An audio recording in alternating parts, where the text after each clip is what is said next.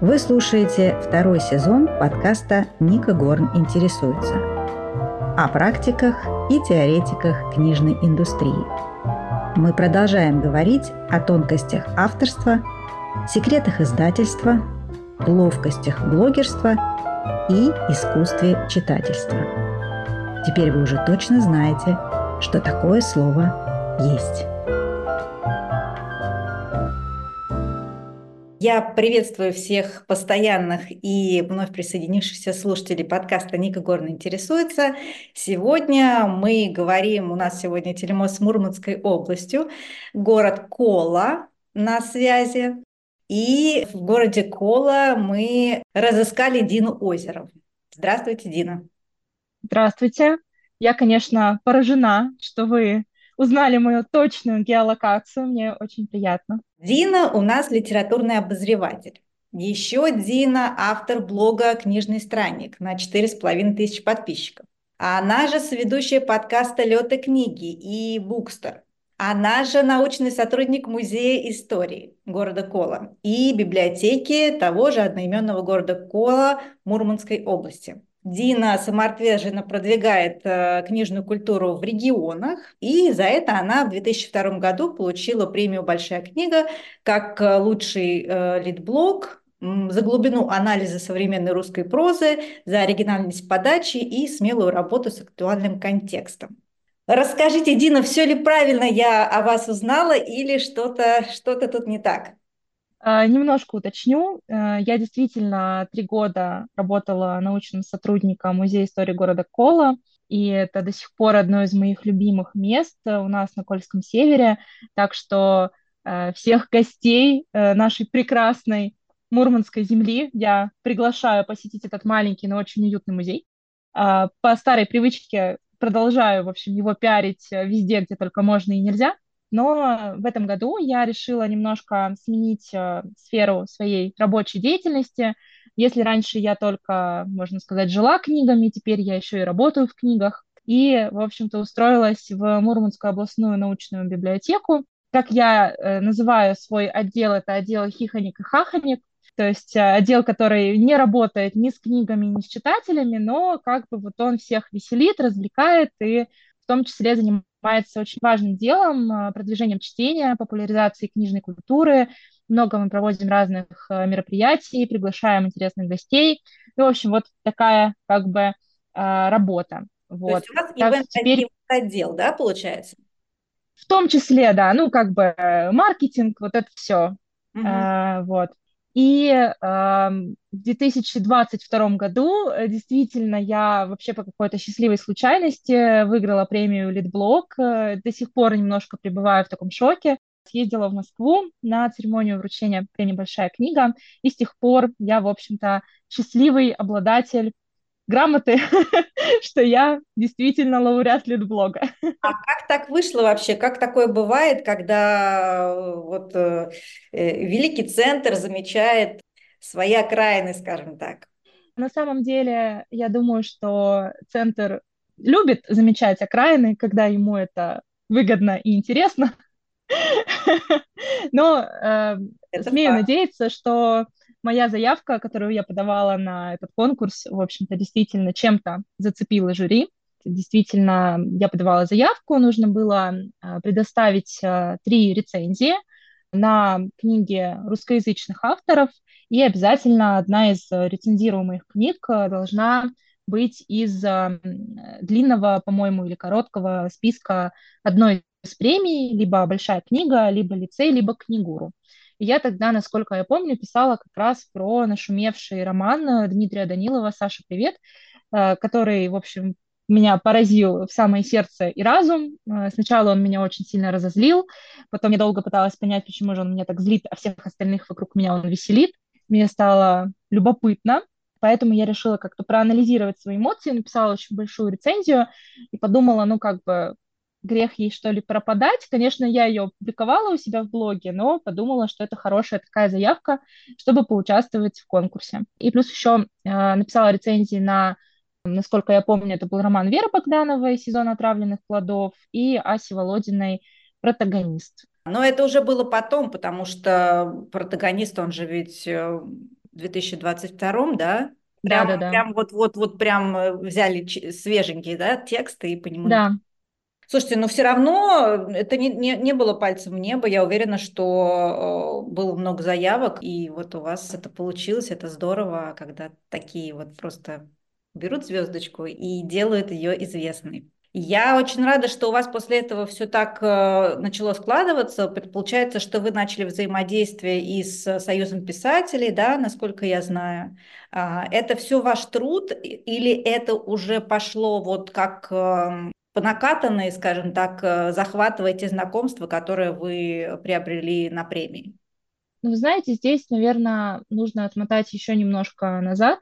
Я была на презентации романа экземпляр Юлии Купер.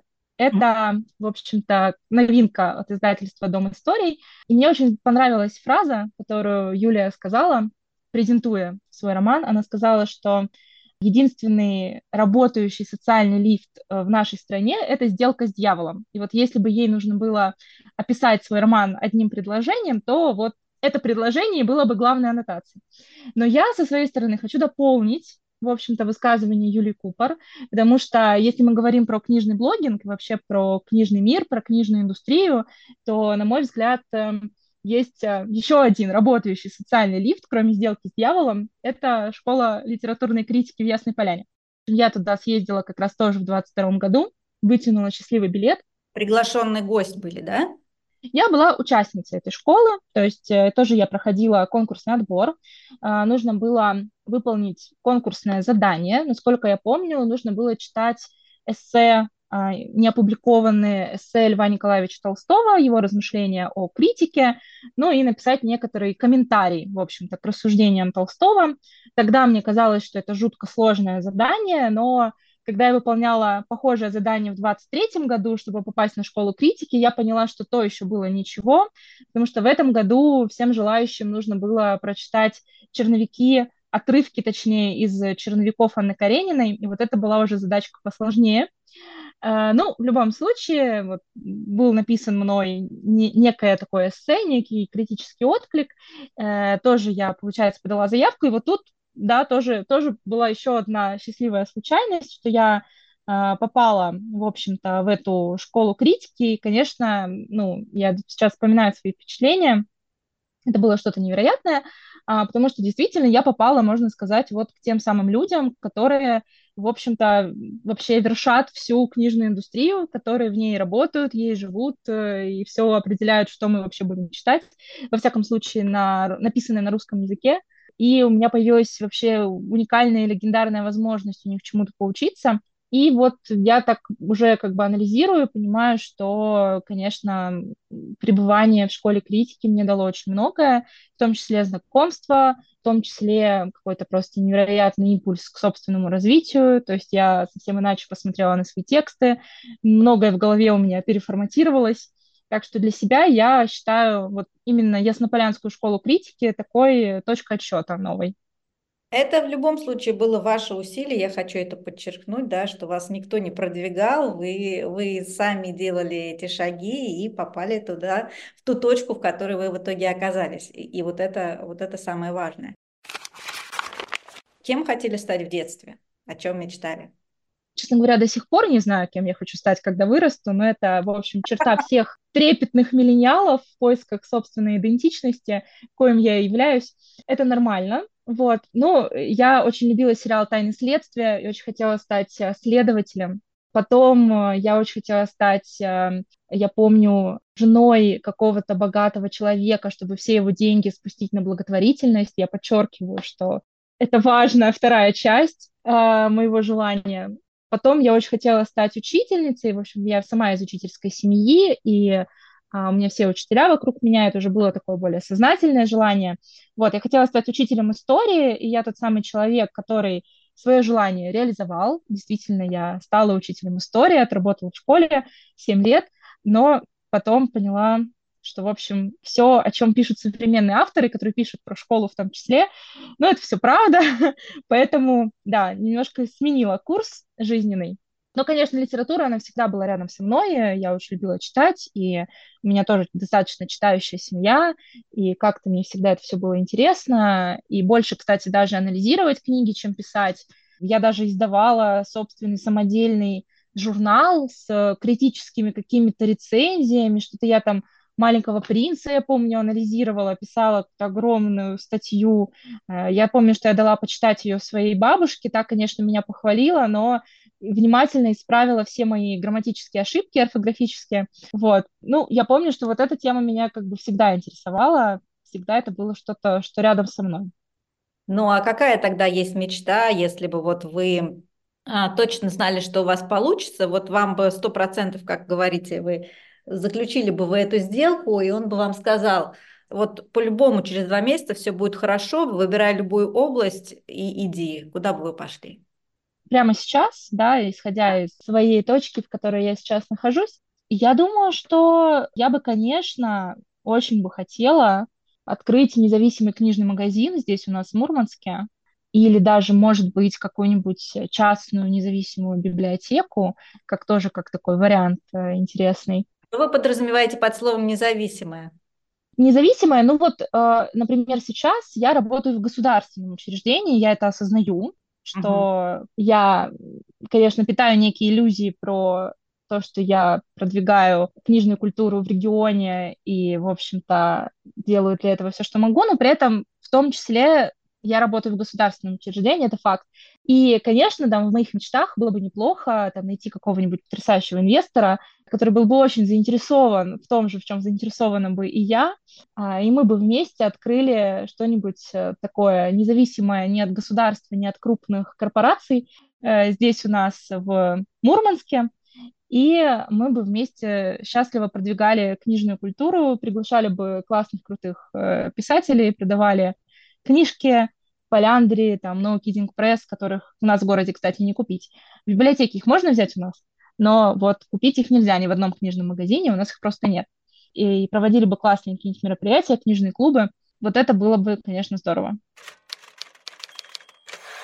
Вы постепенно-постепенно расширяли свои знания, свои навыки, и в какой-то момент вы пришли к подкасту и к литблогу. Можете посоветовать начинающим, людям, которые вот только-только приступают к этому, э, зачем это делать, вообще стоит ли это делать и как это делать? Я периодически думаю о том, а, вот если бы я начинала сейчас, что бы мне нужно было сделать, да, чтобы вот э, как-то раскрутить э, свой проект, да, и, в общем, чего-то достичь.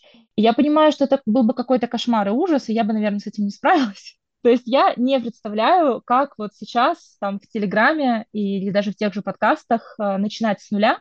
Э, мне кажется, это дико сложно. И я, конечно, вообще очень восхищаюсь э, всеми проектами, которые сейчас возникают, особенно если это какие-нибудь такие маленькие проекты, сделанные на коленке, на чистом энтузиазме. Я просто главный фанат всех этих чудесных идей.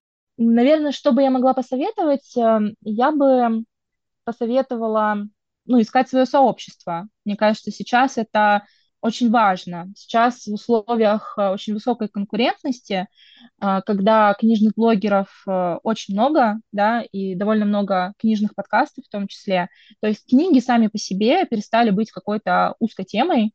Это вообще не узкая ниша, да, она достаточно широкая, нужно, в общем, своих потенциальных конкурентов, мне кажется, превращать в союзников. Нужно с ними дружить, а не враждовать, и создавать какие-то небольшие такие кластеры, э, группировки, сообщества, чтобы была возможность как-то продвигаться совместными усилиями. Мне кажется, вот это дружеское такое плечо твоего коллеги по блогу, оно, во-первых, тебе поможет в период выгорания, мне кажется, безусловно. Выгорание наступит обязательно. Это несомненно, это тоже то, о чем нужно помнить всегда, что выгорание наступит сто процентов, к нему нужно быть готовым.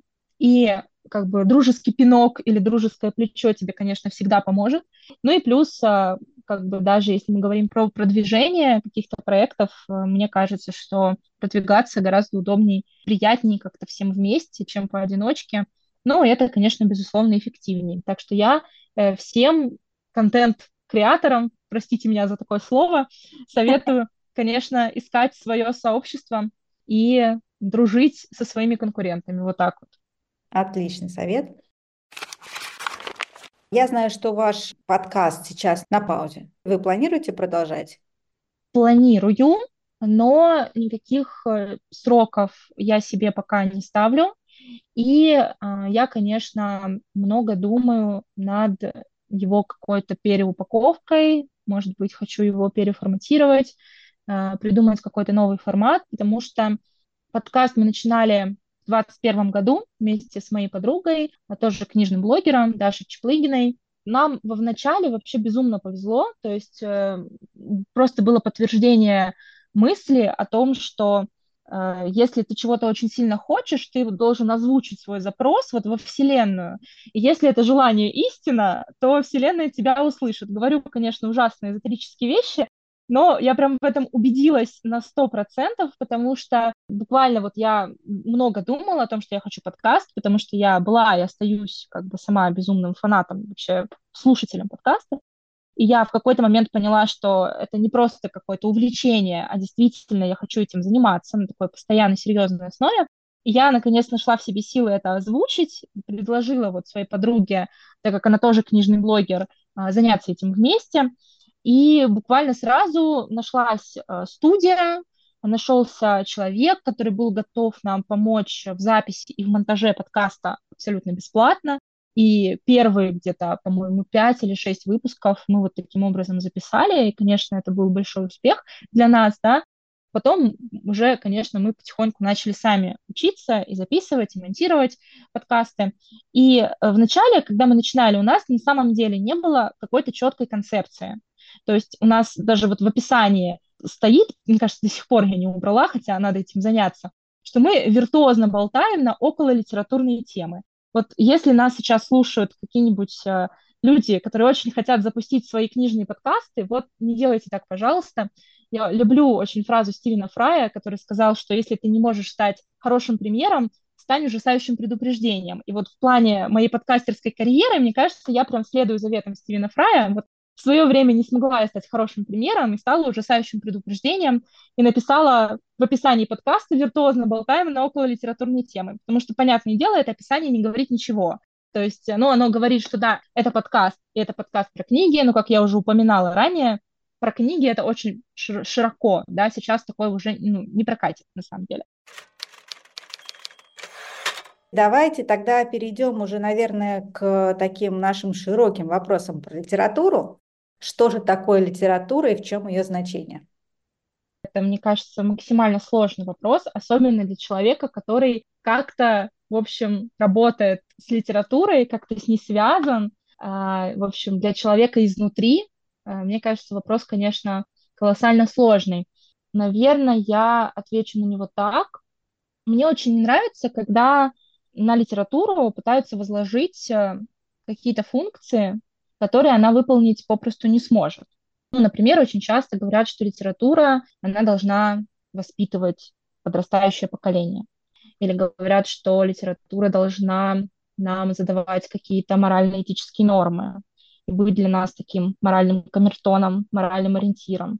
А, говорят, что литература должна отвечать на какие-то сложные вопросы бытия. Мне кажется, что вот литература точно ничего не должна из вышеперечисленного, потому что ну, люди, они на самом деле, даже самые какие-то сложные тексты, они, э, конечно, читают, да, в поисках вот этих ответов, но мне кажется, получить их невозможно, и литература, она просто может э, идти рядом с тобой и отражать тебя в разные периоды твоей жизни, отражать то общество, в котором ты живешь, отражать э, какие-то его изменения.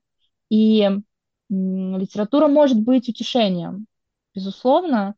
И вот это узнавание, да, когда ты читаешь книгу и ты э, узнаешь себя, да, узнаешь э, какие-то детали вокруг, мне кажется, вот именно это узнавание и может это утешение дарить, да, то есть это мысль о том, что ты на самом деле не одинок, и вот, пожалуйста, есть а, такое окно в, казалось бы, другую, но в то же время в ту самую реальность, в которой все такие же, как ты. И вот мне кажется, именно этим литература цена, тем, что она вот может нам это чувство подарить. А если зайти с другой стороны, а зачем вообще становятся писателями, как вы думаете? Ну вот живет, живет себе человек, он доктор, и вдруг он думает, дай напишу. Зачем?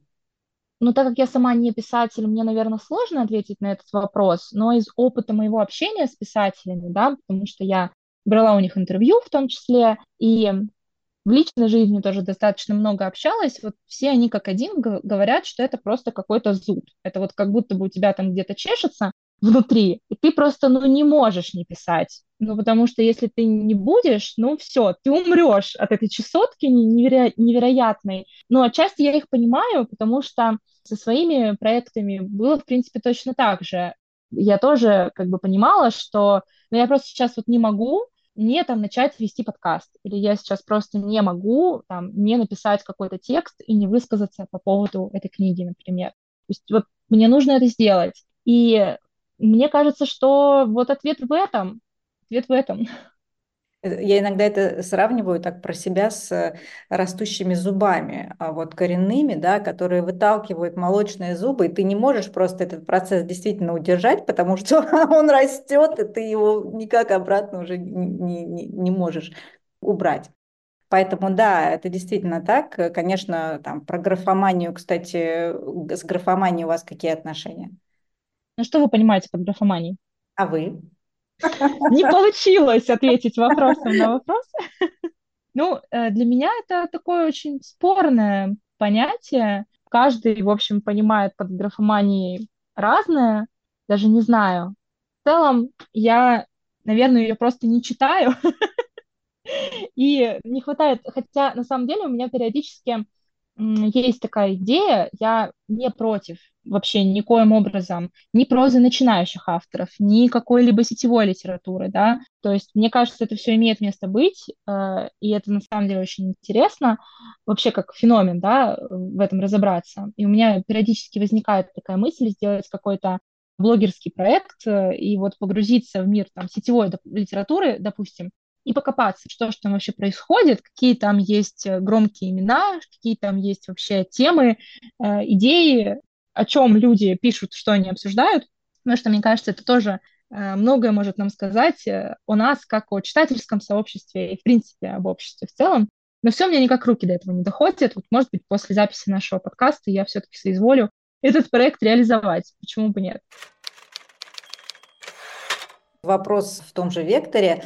Как вы думаете, что сейчас с современной литературой происходит? Можете ли вы каким-то э, термином ее обозначить? Э, там, если мы идем от соцреализма через постмодернизм к реализму, вот сейчас уже где мы находимся, в какой точке? Есть у вас какое-то такое, такое определение? Ну, наверное, единого какого-то определения нет. Конечно, легко Мы не говорим сказать, про жанровую что... литературу, мы говорим именно про ту большую литературу, где, ну, которая определяется вот этим вот большим словом, не, не, не про жанры. Про бол-литру, так называемую. Бол-литру, да. А, да. Легко сказать, что, наверное, мы где-то на этапе формирования метамодернизма, ну вот Алексей Поляринов, писатель, например, считает, что мы уже живем в обществе победившего метамодернизма. Мне кажется, что мы все-таки как бы пока что где-то на грани, и мы нащупываем свой выход из постмодерна. Вот для меня, мне кажется, это об этом примерно. То есть мы примеряем на себя разные варианты и пытаемся понять, какой выход для нас более подходит. Ищем, как всегда, свой собственный путь, разумеется. У нас все всегда сводится к поиску своего собственного какого-то особого пути. Вот, так что мне кажется, да, что сейчас э, Бол-Литра у нас ищет свой выход из постмодерна. Э, для кого-то это значит э, отказ от этого поиска, для кого-то это метамодернизм, для кого-то какие-то свои идеи. Но общим местом, мне кажется, безусловно, это пресловутая новая искренность, от которой никуда не деться, и которой многие боятся, кстати говоря, э, те же самые критики. Почему бояться, это сложный вопрос, но даже если мы берем, например, тему с автофикшеном, да, а, безусловно, можно много обсуждать э, автофикшн, устали мы от него или нет, вообще это мыльный пузырь или это какой-то сильный тренд, который с нами надолго. Ну, на мой взгляд, это сильный тренд, который с нами надолго. И это обусловлено общим таким трендом да, на новую искренность, на то, что сейчас в целом люди, они готовы быть более откровенными с э, другими людьми, и они готовы эту откровенность принимать в том числе. И но не все готовы, не все готовы, то есть многие почему так не любят автофикшн, потому что, конечно, у некоторых просто шок такой наступает, да, ничего себе, а, а так можно было вообще вот так просто взять и душу на распашку открыть и все это вывалить, ну, как бы кому-то кажется, что надо с этим быть поосторожней, и вообще, зачем это все, давайте как-нибудь аккуратненько. Но мне все равно кажется, что это какое-то общее место, и есть авторы, которые не пишут автофикшн, но тем не менее они стали в свой фикшн больше добавлять э, чего-то от себя, да, каких-то своих личных эмоций, переживаний. И мне кажется, это вот такое объединяющее место для всех. Ну, я здесь соглашусь э, с единственной оговоркой, что э, ну, здесь авторы немножечко, наверное, лукавят, да, выдавая это вот за распахнутую душу, потому что, конечно, автофикшн это, это всегда а, твоя личная боль, но представленная в других обстоятельствах, и абсолютно не нужно воспринимать это вот напрямую в лоб. А какой же вы читатель? Из чего вы состоите? Читатель я довольно хаотичный и в целом довольно ленивый на самом деле, потому что я читаю, в общем, позорную какую-то абсолютно цифру, число точнее, это все еще число, но тем не менее оно позорное, книг в год по сравнению с другими блогерами, Э, даже, честно говоря, стыдно, в общем, называть, что это где-то, около 60 книг всего лишь, потому что большинство моих коллег, конечно, читает там 100 и больше, и я так стыдливо смотрю, в общем, э, на свой списочек в своем блокнотике. Вот. Но, тем не менее, э, какие-то общие направления у меня есть. Я очень люблю современную русскоязычную прозу. В целом читаю нашего отечественного больше, чем зарубежного переводного. Хотя лет пять назад было по-другому, но вот последние три года мне прям, можно сказать, что это мой такой предмет исследования, современная русскоязычная проза. Это потому а, что я она очень люблю... появилась, да, это потому что она ваш... да. зашла на рынок, да, и она развивается, и поэтому хочется ее читать больше и больше. С каждым годом появляются эти авторы, которые, ну, они как-то вот занимают свою, свое место, и ты хочешь там читать вторую книгу, третью, да, вот, вот это. Да, да, безусловно, безусловно.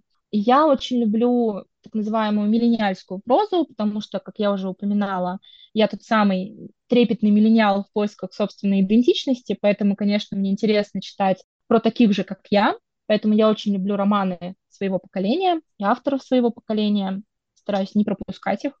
Я очень люблю, безусловно, фем-прозу, ну и в целом такой фем-взгляд на э, литературу. Ну и, безусловно, есть у меня guilty pleasure, без них тоже никуда. Я, например, очень люблю такую тему, как Dark Академия и Козий Крайм, выражая словами Анастасии Завозовой. А, Козий Крайм люблю больше, чем True Crime. вот. А, и в целом, как бы я не гнушаюсь, на самом деле, жанровой литературой, э, потому что в целом ничего в ней тоже нет. И если это жанр, который может дать мне то самое утешение, о котором я говорила чуть раньше, почему бы и нет? Вот, оно тоже иногда необходимо. Как вы думаете, писателям можно научиться стать? И нужно ли писателям специальное образование? Я не думаю, что оно прям нужно на сто процентов. Но в целом я не думаю, что оно когда-нибудь бывает лишним. Вот так вот. Потому что, э, на мой взгляд, сейчас, конечно, появилось огромное количество разных школ э, креативного письма и школ литературных практик. И в начале, вот как только их появилось достаточно большое количество, я, наверное, разделяла мнение Константина Мильчина, который, как известно, в общем, ненавидит школы креативного письма и в целом не очень понимает, зачем они нужны. Называет это креативный врайтинг. Но как бы на самом деле, поучившись в парочке таких школ сама, ну, именно на э, non-fiction, да, на искусство рецензирования в том числе, я поняла, что эти школы, они в целом бывают полезны, и у них есть два очень полезных свойства. Первое полезное свойство — это то, что они сообщают в целом некий комплекс правил, по которым работает сложившаяся, да, в принципе, в целом книжная индустрия. И если это школы писательского мастерства, то они сообщают правила, по которым вообще, в принципе, принято рассказывать истории. И уже дело самого человека следовать этим правилам или нарушать эти правила. Но знать о них, мне кажется, необходимо, а затем уже делать свой выбор полностью их отвергать, отрицать и придумывать что-то свое, или все-таки типа проторенной дорожки и существовать в рамках уже, в общем-то, эффективно работающих каких-то канонов.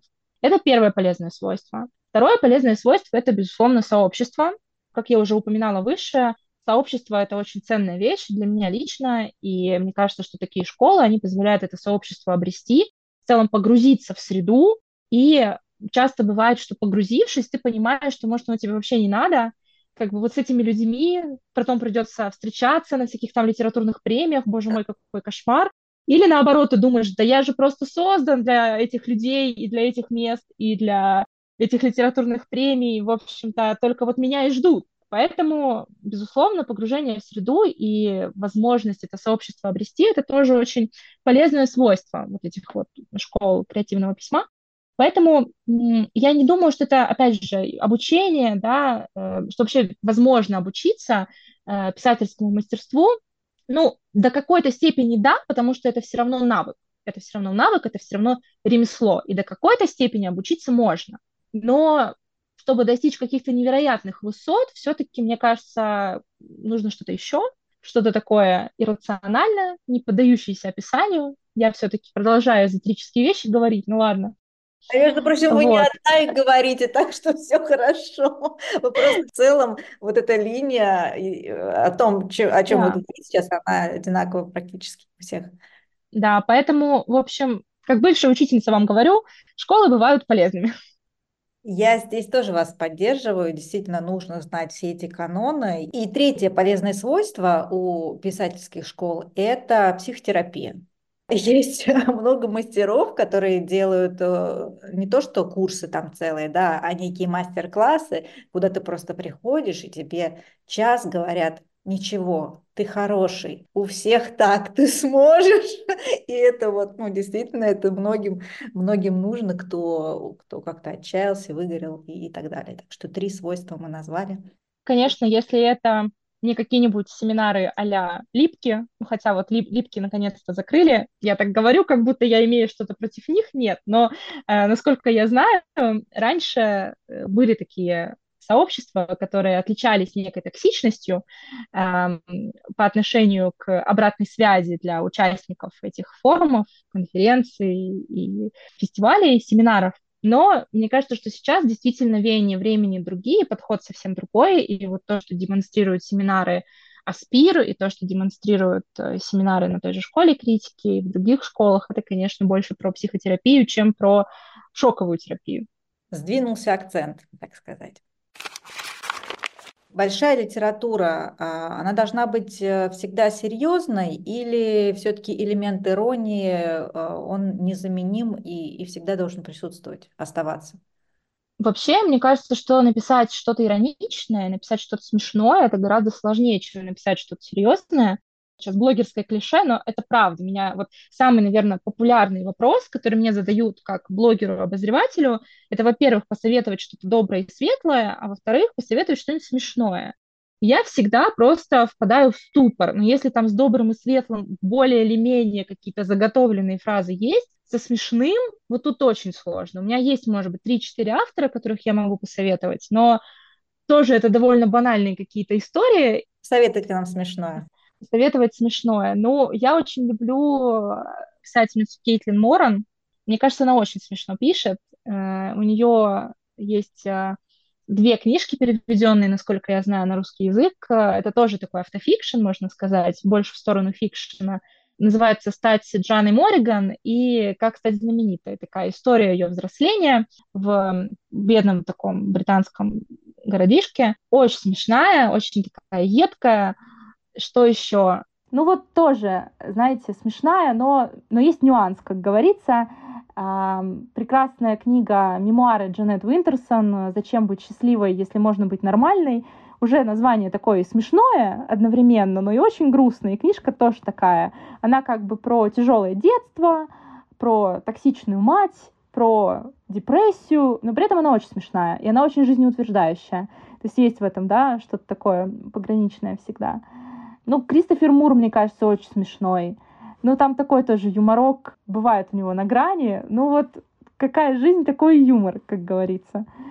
Вот такой какой-то небольшой пул авторов. Так что мне кажется, что написать действительно смешную, какую-то ироничную историю бывает сложнее и тем как бы интересней, да, мне.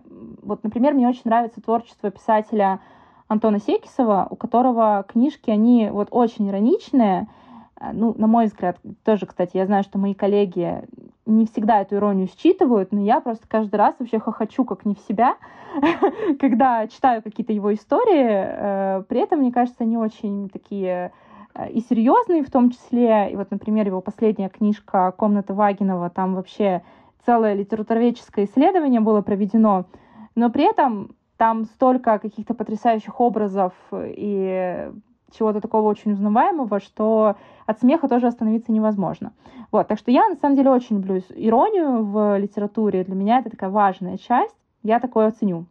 И добавлю еще одну книгу, все-таки давайте про русских э, писателей не забудем. Для меня нет ничего смешнее Сережи Довлатова. А, я хочу просто на, на, на третьей строчке и в метро, и, и везде. Раньше, там, когда ездила в метро, это было просто какое-то спасение. Когда мне очень грустно, я читаю Довлатова. Полностью согласна. Вот ваш книжный шкаф, я понимаю, что, возможно, еще рано его пересобирать, но если бы вы его пересобирали, вот вы переехали в новую квартиру, и вам нужно было бы э, там упаковывать книги, и вот были бы коробки, это в архив, это там кому-то друзьям, э, знакомым, а вот это я оставляю, а вот это я добавляю. Вот что бы было в этих трех коробках? Что бы вы отправили в утиль прежде всего? Это трех коробках. Эм, смешно, да. На самом деле я недавно пережила похожий опыт. Я как раз недавно переезжала. А до сих пор у меня коробки стоят в кладовке, не разобраны. коробки с книжками, потому что я тот человек, который, э, разумеется, в основном перевозил книжки, и я тот человек, который э, отказался выбирать, я вот отказываюсь выбирать, мне нужно было забрать все. Я забрала все, все, что я любила в детстве, все, что я точно не буду перечитывать, я все равно взяла с собой, потому что, а кто знает, что будет через 10 лет, а вдруг я стану совсем другим человеком, и эта книга мне понадобится вот прямо сейчас, а у меня ее не будет, что же делать? А если книгу запретят, а если тираж закончится, а что же я буду делать? В библиотеку, что ли, пойду? Нет.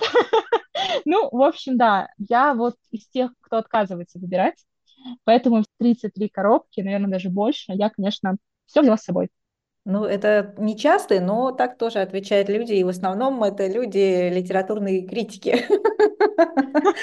Как-то писатели проще, они прощаются. Ну, конечно, они же могут, э, во всяком случае, что-то свое написать и быть, в общем-то, удовлетворенными. А вот критики не могут, им нужен материал какой-то всегда под рукой. А для вас интересно читать это про что или про как? Это однозначно про как. А, я тоже много об этом думала, и в целом я поняла про то, что для меня в целом, наверное, сюжет книги — это вообще не главное.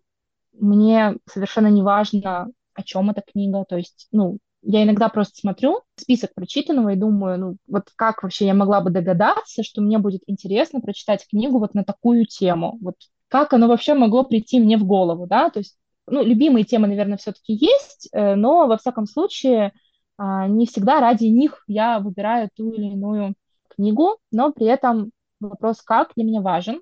Не могу сказать, что форма для меня важнее содержания, а, потому что все равно, конечно, как бы что-то такое, какую-то ценность в книге тоже хочется увидеть для себя. Но при этом форма для меня также важна, как содержание. Я много обращаю на это внимание, я много обращаю внимание на авторскую интонацию, на то, э, какой стиль, собственно говоря, у писателя, эм, на то вообще, там, как он строит предложение, как он выбирает э, какие-то слова, да, почему именно эти слова он решает использовать. А, ну вот, например, та же самая Лори Мур, а, прекрасная писательница, вот подписные издания, недавно издали ее роман, а пару лет назад это был ее сборник рассказов «Птицы Америки». И вот рассказы в целом, они очень простые. Вот, например, у меня есть мой любимый рассказ про то, как мать и дочь, они просто отправляются вместе в путешествие по Ирландии.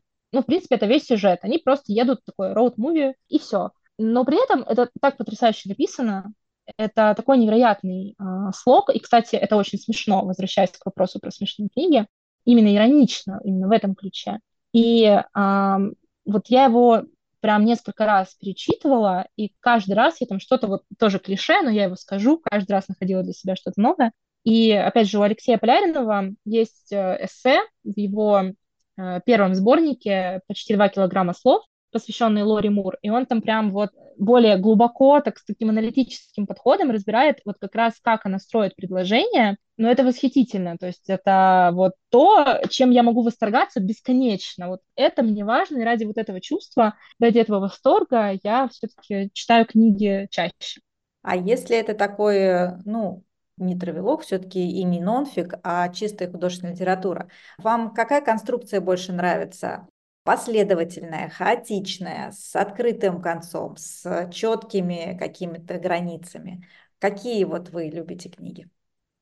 Но это, ну, конечно, всегда обусловлено какой-то авторской задачей, да, то есть мне важно э, увидеть, э, то есть какой бы ни была форма, э, для меня важно, чтобы она была взята не с потолка, а чтобы все-таки автор ее выбрал для чего-то. То есть не просто он решил отдать дань уважения Картасару и решил перемешать э, главы в своем романе и предложить читателю прочитать последовательно или прочитать по схеме, вот просто потому что вот, дань уважения Картасару и все. Или потому что хочется выпендриться. Такое тоже бывает, это тоже легитимная причина так делать. Но для меня, как бы, да, важно, чтобы за этим что-то стояло, чтобы все-таки какая-то авторская задача была решена. Вот. Ну а если менее душный ответ, у меня он тоже есть. Мне вот по-читательски очень нравится композиция от конца к началу. То есть, когда в начале у нас финал, и мы постепенно, постепенно, постепенно подбираемся к тому, а что же привело к этому финалу. У Сары Уотсон, по-моему, так ее фамилия, вот сейчас, к сожалению, вылетела из головы, по-моему, Сара Уотсон. Есть у нее роман «Ночной дозор» называется.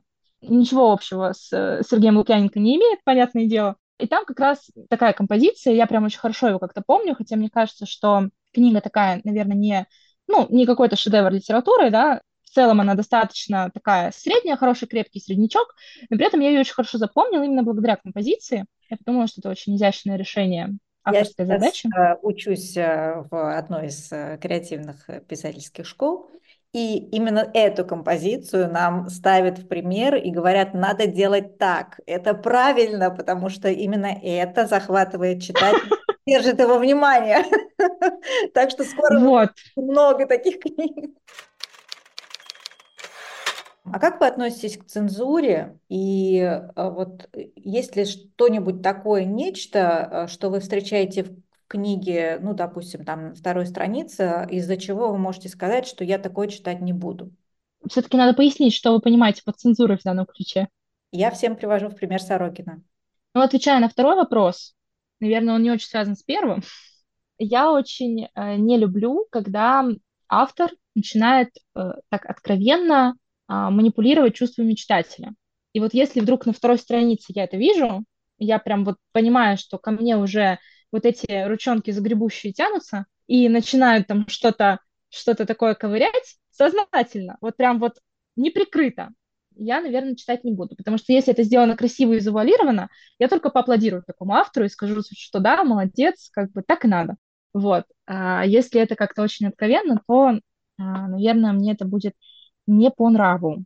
Ну и, наверное, если возвращаться к связи с цензурой, наверное, самоцензура ну вот не знаю, как объяснить, но когда автор все-таки не может принять решение быть до конца откровенным со своим читателем и постоянно как-то себя самоцензурирует в процессе создания текста, ну, это на самом деле очень чувствуется всегда. И вот какая-то такая неискренность, ну, ее невозможно скрыть. Вот. Поэтому такое меня, конечно, тоже останавливает. Я не могу сказать, что я бросаю книги, кстати, я так не делаю, вот, я из тех читателей, вот, которые ежики, что-то там они плевались и, да, и ели кактус, это я, вот, это я. Я всегда плююсь, но до конца домучаю. Там через год, через два такое тоже бывает, но я дочитаю. А есть ли у вас какие-то литературные привычки, которые э, вам мешают, но вы их точно не бросите? Ну, наверное, а, то, что я очень много читаю новинок. А, ну, опять же, по долгу службы, так как я все-таки блогер, мне нужно быть, конечно, в курсе. И в основном а, я, конечно, читаю новинки. Поэтому если вдруг я пропустила какую-то интересную книгу, через пару лет мне будет очень сложно к ней вернуться, как бы сильно я не хотела, но это прям нужно выкроить время в очень плотном графике чтения. И часто это бывает просто невозможно. И по этой же самой причине я почти не перечитываю классику, и в целом редко перечитываю книги. Рассказы часто перечитываю, а романы, наверное, нет. И меня тоже расстраивает, потому что в целом перечитывание была моя любимая привычка с детства. Я ее сохранила вплоть до какого-то сознательного возраста. Для меня это было очень важно. Но вот с началом блогерской деятельности как бы нет такой роскоши перечитывать книги, к сожалению. Вот, поэтому, наверное, привычка читать новинки – это то, что мне мешает, это правда. Угу. Интересно, такое еще никто не называл привычка читать новинки. То есть занимает все ваше время, да, но, но прекратить вы это не можете я не, не могу отвлечься, да, и вернуться к какой-то книге, к старинке. Вот я старинок мало читаю во всех смыслах этого слова, читаю в основном новинки, да. А вы обращаете внимание на обложки? Вообще, насколько важна, а, важен внешний вид книги и настолько ли нужно этому уделять внимание, а, как это делают э, ну, современные издательства и, и как над ними трясутся авторы? Я думаю, что Э, если это какая-то безумно интересная книга, которая чем-то меня зацепила, да, это ну, не обязательно, как мы выяснили, сюжет, это может быть просто что-то вот такое небольшое, да, какой-то интересный угол зрения или просто какая-то фраза в аннотации или чья-то рекомендация. В общем, если книга меня действительно зацепила, то неважно, какая у нее обложка, я, конечно же, буду за ней гоняться, я ее обязательно куплю. Но при этом очень часто бывает, я этим тоже грешу, и что иногда я покупаю книги из-за красивой обложки, это правда. Да-да-да.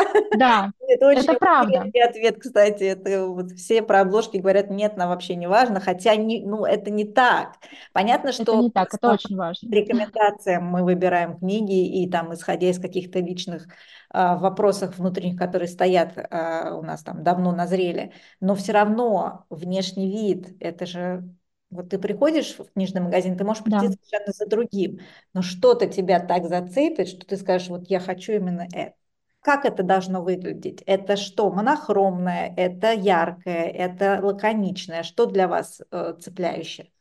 Ну, это всегда по-разному. Опять же, да, я, например, очень люблю обложки Поляндрии. Мне кажется, они всегда невероятно прекрасные. И когда, допустим, меня спрашивают, да, какая там у меня любимая обложка, я вспоминаю обложку романа «Мадам Хаят» Ахмета Алтана, которая вот как раз в Поляндрии выходила. Там Миша Никатин нарисовал такой прекрасный портрет э, со спины. Сборник рассказов в Инспире выходил «Помутнение», там тоже он рисовал обложку, тоже такой там у него портрет своеобразный. То есть э, для меня это все-таки больше что-то такое про минимализм, про работу художника, то есть скорее про, про вот такое. Мне очень нравится, как Адмаргин оформляет свои книги, хотя там тоже все достаточно минимально, но при этом, ну, это стильно, и ты сразу такой понимаешь, что да, вот как будет классно проехаться там в автобусе или в метро с такой книжкой, и все поймут, что ты интеллектуал. На самом деле, да, обложки мне нравятся самые разные, э, вот, и это, ну, это правда важно, это правда важно. Иногда я покупаю книжки только ради обложки, даже понимаю, что я эту книжку, возможно, не прочитаю. Такое тоже бывает. Но я прям сознательно покупаю, потому что мне очень нравится обложка. Поставить на полочку, просто любоваться и думать, ну, хорошо. Да, да, это такое немножко из детства, да, когда, может быть, не, не все книжки тебе купили, и ты, ты теперь можешь себе позволить выбрать, да. которые тебе нравятся. Сейчас такое количество, такое обилие а, уже не только авторов, но и людей, которые говорят об этих авторах, то есть вот эти вот книжные а, вещатели, а, ну, я ни в коем случае не никак не, не, не умаляя их достоинства, да, я сама к ним принадлежу, вот, но как не потеряться среди них, как выбрать, как э, на что ориентироваться, вот что, кого слушаете вы, кого читаете вы, можете что-то, как-то сделать это понятнее для, для людей, которые хотят в этом разобраться? Мне кажется, сначала нужно определиться с медиумом, а, в котором удобнее потреблять информацию. То есть я, например, почти не смотрю BookTube. Раньше я смотрела его достаточно много, сейчас я немножко уже отошла. Я понимаю, что это какая-то отдельная субкультура, там свои правила, там свои игроки, свои герои, и сейчас мне уже сложно к этому вернуться, как-то полностью в это погрузиться, вот. Но при этом я большая фанатка книжных подкастов, я большая фанатка телеграм-каналов. Могу привести конкретные какие-то имена, назвать. Mm-hmm. Вот, как бы я бы даже это сформулировала за кем следить, кроме Галины Юзефович и Анастасии Завозовой. Потому что мне кажется, что, в общем, их знают все, любят, уважают все, это безусловно так. Ну, к корифеям я бы еще, конечно, отнесла уже упомянутого выше Константина Мильчина, который в последнее время, конечно, больше кулинарный какой-то блогер, чем литературный критик, но периодически в нем его вот эта ипостась литературного критика тоже просыпается. И, конечно, Наталью Ломыкину нужно упомянуть, которая очень много делает для а, развития книжной индустрии. За кем я еще слежу? А, могу назвать своих прекрасных а, подруг по книжному телеграмму, с которыми я искренне восхищаюсь, и за проектами которых слежу с большим вообще удовольствием. Например, подкаст «Стивен Книг», который такой очень разнообразный на самом деле. Раньше я могла бы сказать, что он про а, такую аналитику книжную. Сейчас, мне кажется, он вообще про все, что мы любим, и делает это очень так глубоко и интересно. И я очень люблю телеграм-канал Вали а, из подкаста Стивен Книг, называется Books in My Hands, который просто, конечно, а, велик и прекрасен. А, очень люблю телеграм-канал Кристины Куплевацкой, Э, называется «Книжная среда Куплевацкой».